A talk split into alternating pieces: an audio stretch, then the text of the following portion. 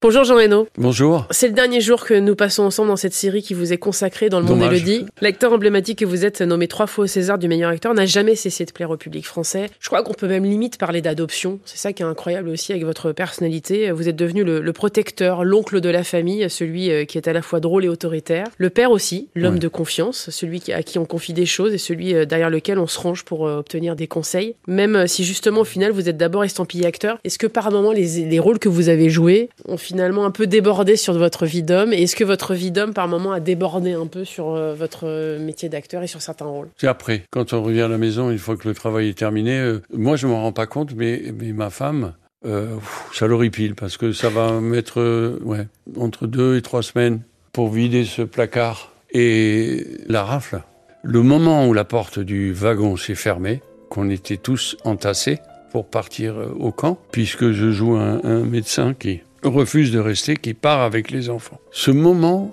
ça a été une horreur. Je crois que Mélanie Laurent a eu un zona. Moi, j'ai pris 3 ou 4 kilos parce que je mangeais, je buvais. C'est insupportable, quoi. C'est une horreur d'aller gratter cette plaie que le nazisme a créée. C'est une horreur, quoi. Et ça te coûte parce que tu sais que tu touches le noyau du non-amour, quoi. Envoyer des enfants au camp se faire gazer, mais c'est pas possible, quoi. Et euh, aujourd'hui, euh, ça remonte. Les bulles de, saloperie remontent, de haine remontent, remontent, remontent.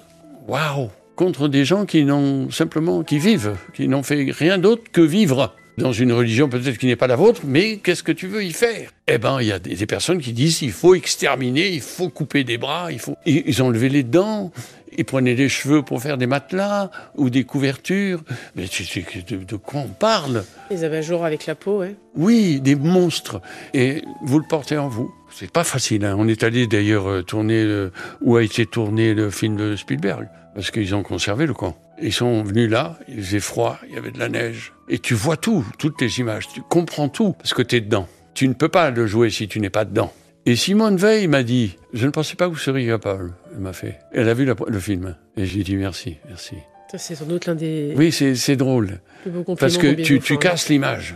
Encore une fois, on casse, on déplace l'image. Et euh, j'étais très heureux de ça. Parce que je ne suis pas ce que je fais, mais je suis un peu ce que je fais. Ce qui est euh, étonnant avec ce film, et c'est vraiment un film très particulier dans votre euh, filmographie, c'est qu'entre guillemets, c'est la première fois que vous parlez d'un sujet avec une sorte d'implication en quelque sorte. C'est-à-dire que jusque-là, vous aviez incarné des rôles, c'était fictif, c'était de la fiction, c'était voilà. Là, on a un Jean Reno qui finalement euh, Mm. est habité, euh, absorbé, nourri par ça, et, et effectivement, c'est un autre visage de vous qu'on a découvert. Et ce Mm. qu'on comprend là, c'est que ça vous a aussi changé, ça vous a changé aussi en tant qu'homme. Oui. On gagne en surface. Il y a des fois, on monte, on gagne en hauteur. Ça peut être de la philo, ça peut être quelque chose qui blesse vers le haut. Mais là, c'est la surface.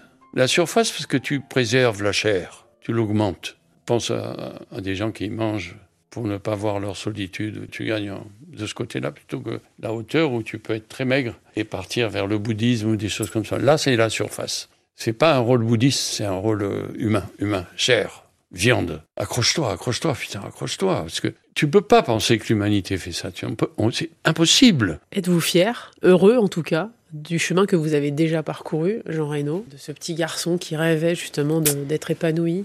Ouais, je suis content. Mais je suis content de ma famille, de mes amis, de l'époque. J'en ai pas beaucoup, hein, même pas une main. Mais des fois, on parle. On parle de quand on était jeune, de quand on rêvait, de, du rêve.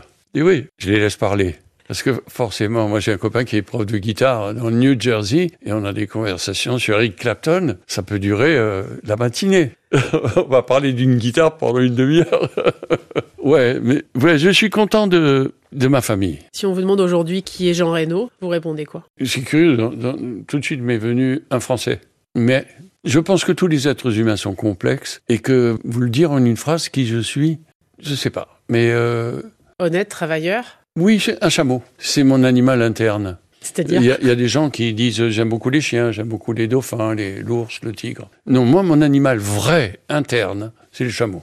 Il y aura d'autres films comme La Rafle ou pas à venir? Si on me le propose, avec grand plaisir, bien sûr. Même si on, on va souffrir, on le fera. en- Ouais, bien sûr. Merci beaucoup, Jean Reno, d'être euh, passé par le monde d'Elodie sur France Info, d'avoir passé cette semaine euh, avec nous. Donc, euh, Maison de retraite 2 est au cinéma et donc euh, à l'affiche. Merci beaucoup, en tout cas, Jean Reno. Merci à vous. Merci infiniment.